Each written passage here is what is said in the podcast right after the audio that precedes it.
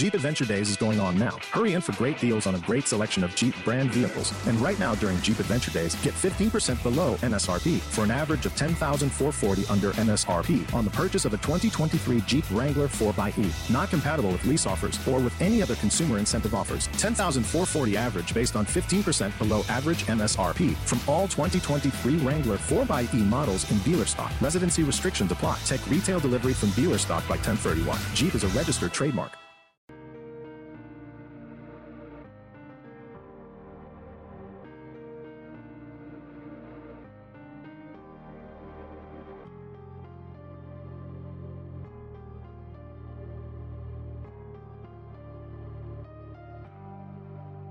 ¿Qué pasa gente? Bienvenidos a Dando la Brasa, un podcast, si es que se puede llamar así, que va a ser un poco diferente de lo habitual, porque no va a ser un podcast que se grabe seguido, ¿vale?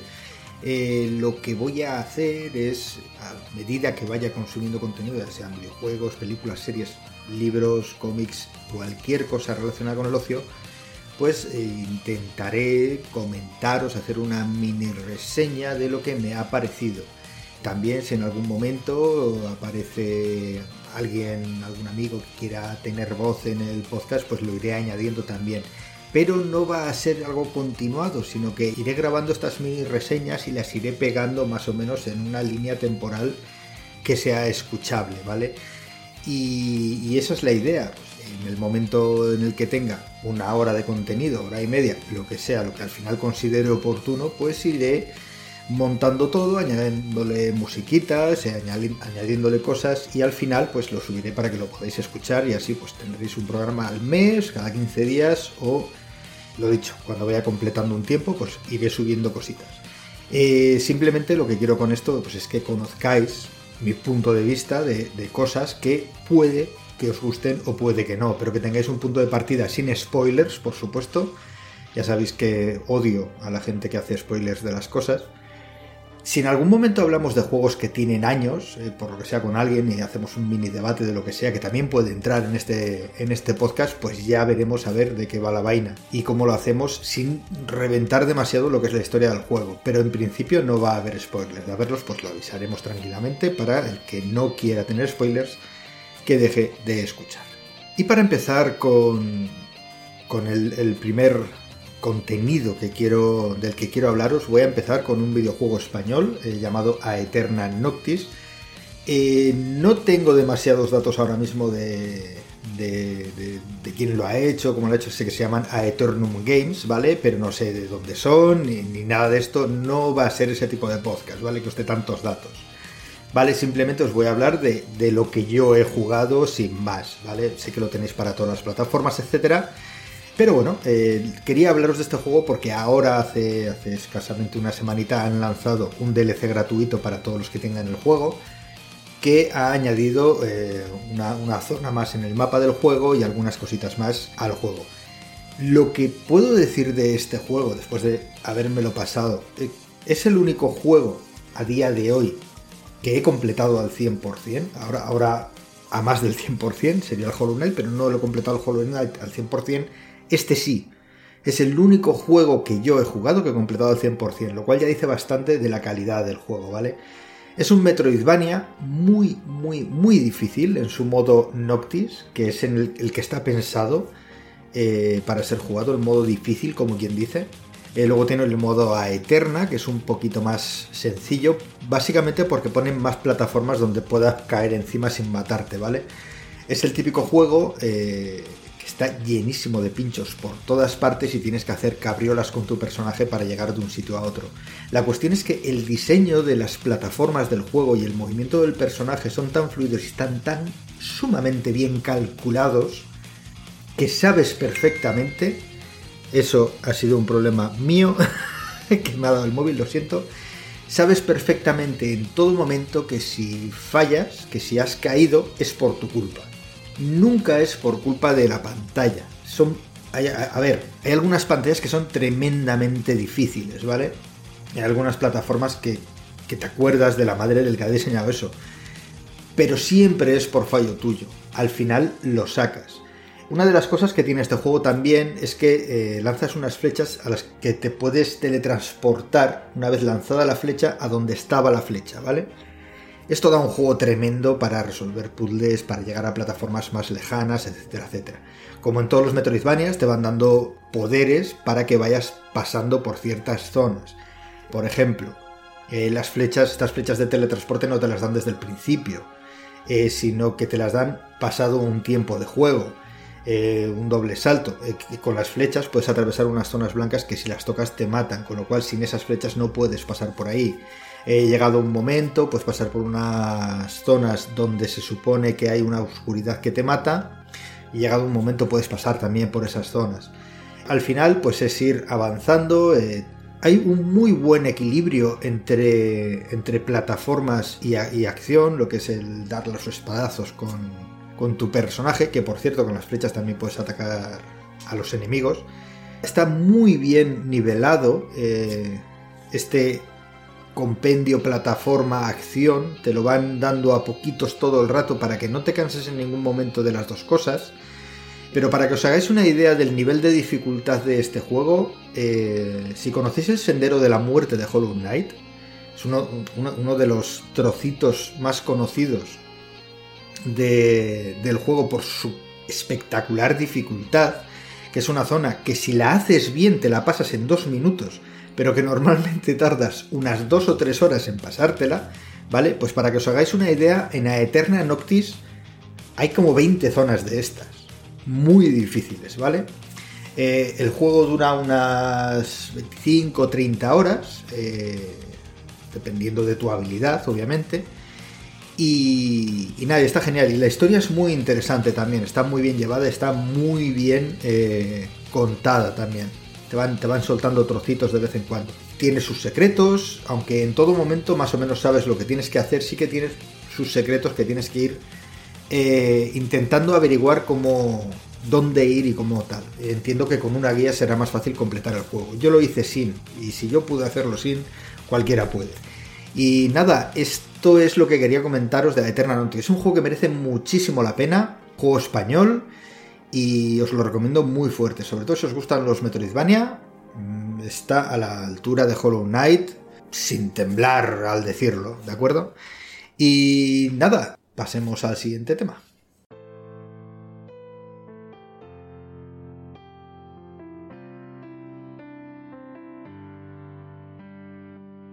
Quería comentar algo relacionado indirectamente con el lanzamiento terrible del juego de Gollum, que por si no lo sabéis ha salido tremendamente bugueado, tanto que a mucha gente le ha resultado imposible terminar el juego debido a sus problemas. Al comentarlo con un tuit en el que hacía la broma de solicitar un reembolso y la compañía decir que lo sentía y que lo iba a arreglar pero que no devolvía nada, eh, Radnas, un habitual de mis canales, contestó que igual la culpa era de los jugadores por lanzarse a comprar un juego sin mirar antes ninguna review.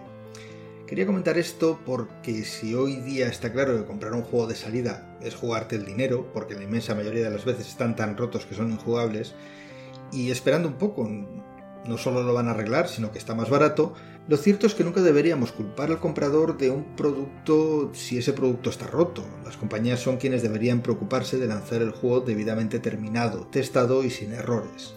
Al fin y al cabo cobran el precio completo del juego y no debe ser el jugador en ningún caso quien haga de beta tester de la empresa, encima pagando por ello.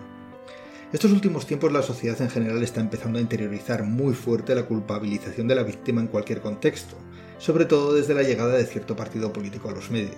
Pasa en las violaciones, por ejemplo, cuando el imbécil de turno suelta el iría provocando o el tan conocido si es que las visten como putas, y esto que a priori parece tan grave comparativamente respecto a los videojuegos, en realidad es culpabilizar igualmente a la víctima. Se culpa al jugador por precomprar algo que no sabe cómo va a salir, cuando el jugador simplemente compra algo ilusionado esperando que funcione bien. No, no hay que culpar a la víctima, se puede culpar al jugador de otras 100 cosas, como comprar DLCs estéticos que deberían venir en el juego y te venden aparte, animando a las compañías a continuar haciéndolo. Se podría culpar al jugador de no devolver un juego cuando obviamente le han engañado, de no castigar a las empresas con ciertas políticas claramente antijugador, pero de esto no, la culpa recae única y exclusivamente en la desarrolladora. Y no voy a decir que esto ocurre desde Cyberpunk 2077, no, esto viene de bastante más lejos, ¿verdad Ubisoft? Lo de CD Projekt Red fue el caso que desbordó el vaso, aunque poco, ya que vendió con devoluciones incluidas 13 millones de copias el primer mes. Así que de castigo nada, pero hay que empezar a mirarnos el ombligo. Cuando en los dos últimos años ya son unos cuantos los títulos gordos que salen sin terminar, lanzan una disculpa y aquí paz y después gloria. Si no empezamos a castigar a estas compañías, al final lo harán todas y nos habremos vuelto a comer un mojón del tamaño de Chicago.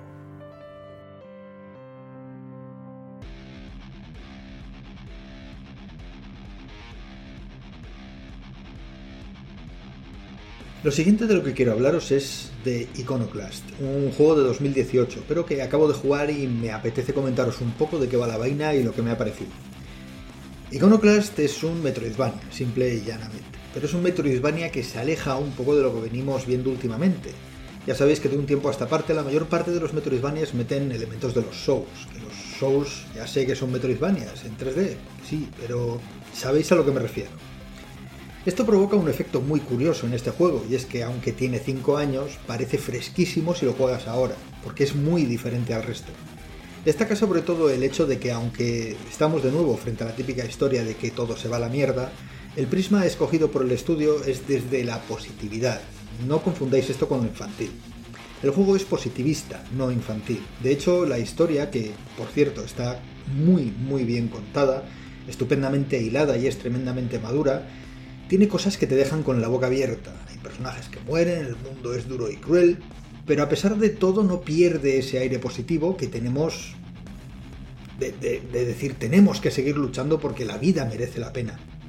Resumiendo, es todo lo contrario a lo que te puedes encontrar en Hollow Knight, por ejemplo, donde todo es completamente deprimente, o en cualquier Souls eh, al uso.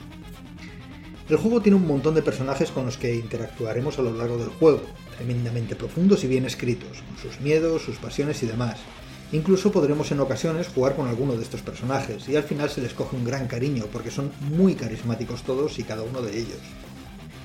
El juego también es tremendamente colorido y los gráficos son alucinantes, con un pixel perfect trabajadísimo y supernatural en los movimientos.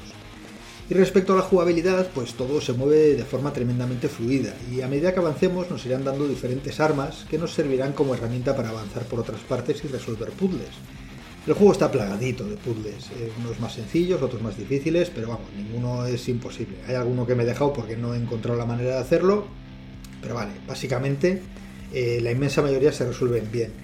Y también tenemos bastantes plataformas, el juego está llenito de plataformas por todas partes como no, también bastante de acción. Las plataformas están muy bien llevadas, el único se mueve muy fluidamente, con lo cual nunca se hace pesado.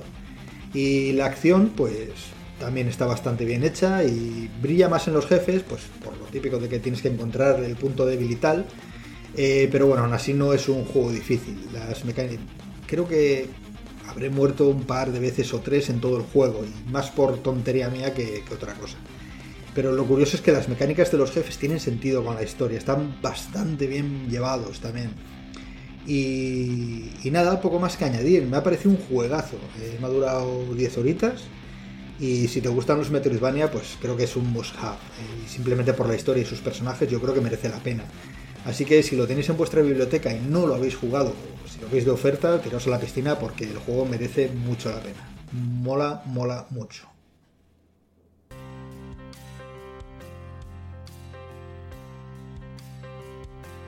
Vamos con otro juego que he podido jugar estos días. Se llama Moon Hunters, ¿vale? Y es una especie de roguelite extraño, extraño. Digo extraño porque la forma de jugarlo es bastante curiosa, ¿vale?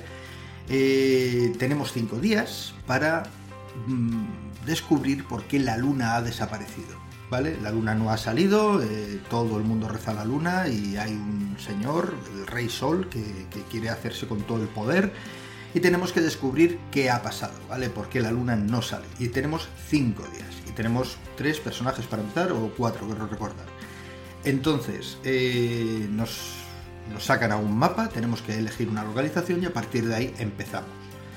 Eh, cada vez que terminemos una, vamos recorriendo una pantalla, más o menos, digamos pequeñita, nos puede llevar entre 5 o 10 minutos como mucho, hay alguna un poco más grande que como mucho durará 15, pero cada pantalla dura unos 10 minutitos, ¿vale? Una vez terminamos, vamos a un campamento escogemos una de las opciones que hay para mejorar a nuestro personaje y vamos a otra localización. Cada vez que hagamos esto pasa un día. Al quinto día pelearemos contra el Rey Sol y se acabará la historia. Pelearemos o haremos otras cosas, no lo sé. Y se acabará la historia. Eh, entonces, eh, dependiendo de lo que pase, pues eh, seremos un héroe, habremos perdido y se irá rellenando una historia. E iremos desbloqueando nuevos personajes y nuevos lugares desde los que empezar, etc. El, el, mapa de las localizaciones, a medida que vamos a una, se abren diferentes vías para continuar, ¿vale? Hay algunas pantallas, como pueden ser los pueblos, que no hacen avanzar el día, solo avanza el día si vamos a localizaciones en las que tengamos que pelear. Y en estas zonas donde tenemos que pelear, eh, vamos encontrándonos diferentes situaciones que tenemos que resolver dando una respuesta y que depende de lo que respondamos, pues pasarán unas cosas u otras. Eh, normalmente, eh, independientemente de lo que contestemos, nuestro personaje mejorará. Bien fuerza, inteligencia, fe, sabiduría, eh, y esto es importante porque eh, dependiendo de los stats de nuestro personaje, de cómo lo vayamos mejorando, en ciertos sitios podremos hacer unas cosas u otras, dar unas contestaciones u otras o simplemente poder interactuar. Eh, por ejemplo, si no somos muy sabios, llegará un momento en el que nos encontremos a un animal y no podremos hablar con él porque no le entenderemos. Si somos muy sabios, podremos llegar a entenderle, ¿vale? no, sé si consigo explicar bien lo, de, qué va la, vaina.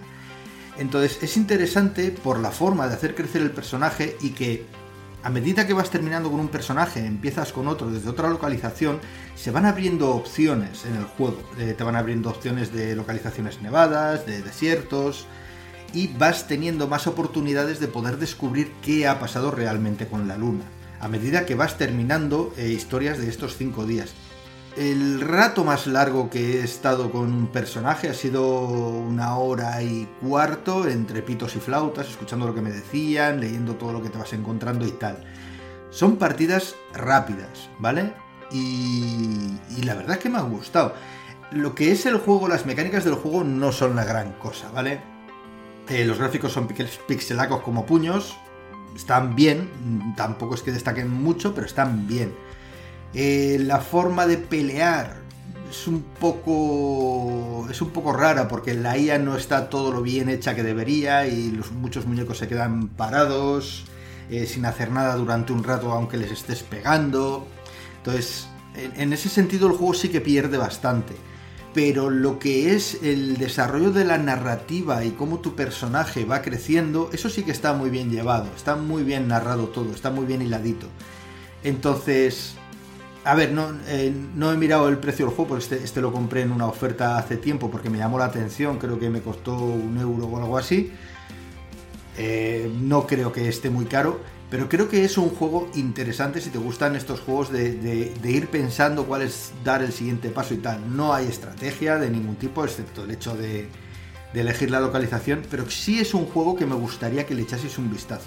Ni que sea para algún gameplay o algo, ni que sea para, para ver cómo es, porque estos juegos que no se centran tanto en la acción, sino que requieren una mirada un poquito más reposada, de intentar averiguar qué está pasando, de decir, creo que si voy por aquí podré descubrir algo que me puede ayudar en la siguiente partida, está muy bien, ¿vale? Está muy bien y la verdad es que me ha llamado la atención. Yo me lo voy a guardar para esos momentitos que tengo con la Steam Deck que tengo un ratito. Me lo voy a instalar allí y para los ratitos muertos lo voy a ir jugando, porque como digo, son, son partidas cortas. Además, puedes dejar de jugar cuando quieras y puedes continuar, con lo cual no hay ningún problema en ese sentido. Pero me ha molado, me ha molado. Nada, ahí os lo dejo, una mini recomendación, tampoco voy a decir que el juego sea la rehostia, pero sí que es interesante al menos para echarle un vistazo. Moon Hunters, cazadores de luna. Y nada, vamos a otra cosita, si es que hay más cositas, claro. Y bueno, supongo que os habréis dado cuenta de que el, micrófono suena bastante mejor que, lo que ha venido anteriormente. Lo he puesto de forma que se escuche bastante mejor, ¿vale?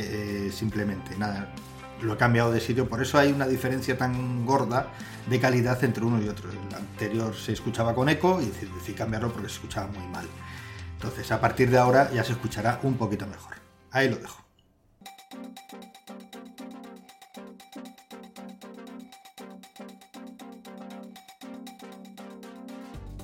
Y vamos a dejarlo por aquí. Yo creo que para un primer capítulo eh, ya llevamos tiempo suficiente. Hemos visto a Eterna Noctis, el juego de Gollum, Iconoclast y Moon Hunters. Eh, para un primer programa de Dando la Brasa yo creo que ya os la he dado bastante. Eh, como digo, este podcast, este podcast, si lo vamos a llamar así, eh, lo iré subiendo eh, sin fecha determinada, iré subiendo algún capítulo que otro, pues dependiendo de cuántas cosas vaya juntando, de mi opinión, o si voy hablando con alguien que quiera participar o que quiera dar su opinión, también lo iremos añadiendo, ¿vale? ya sabéis dónde estoy, ya sabéis dónde se sube esto, os dejaré eh, los enlaces en Twitter, por ejemplo. No le voy a dar demasiada publicidad porque es algo que voy a hacer yo, simplemente porque me apetece hacerlo. No quiero llegar a ningún sitio. Si lo escucháis bien, si no lo escucháis también bien. Esto lo hago para mí. Si de rebote os gusta y os interesa, pues mira, mucho mejor. Y nada, muchas gracias por haber escuchado esta cosa que, que me he inventado por aquí. Y nada, estad atentos en mi Twitter, que donde publicitaré eh, cuando salga otro nuevo capítulo, lo subiré por ahí. Y si no, pues en mi cuenta de iVox lo tenéis. Eh, supongo que esto se reenviará a Spotify, a algún sitio más. Eh, no lo tengo muy claro porque no me acuerdo cómo se hacía esto, pero ya, ya lo iré compartiendo, ¿vale?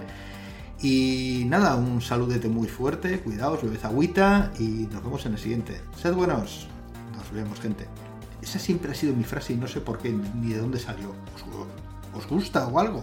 Ah, por cierto, una, cosita.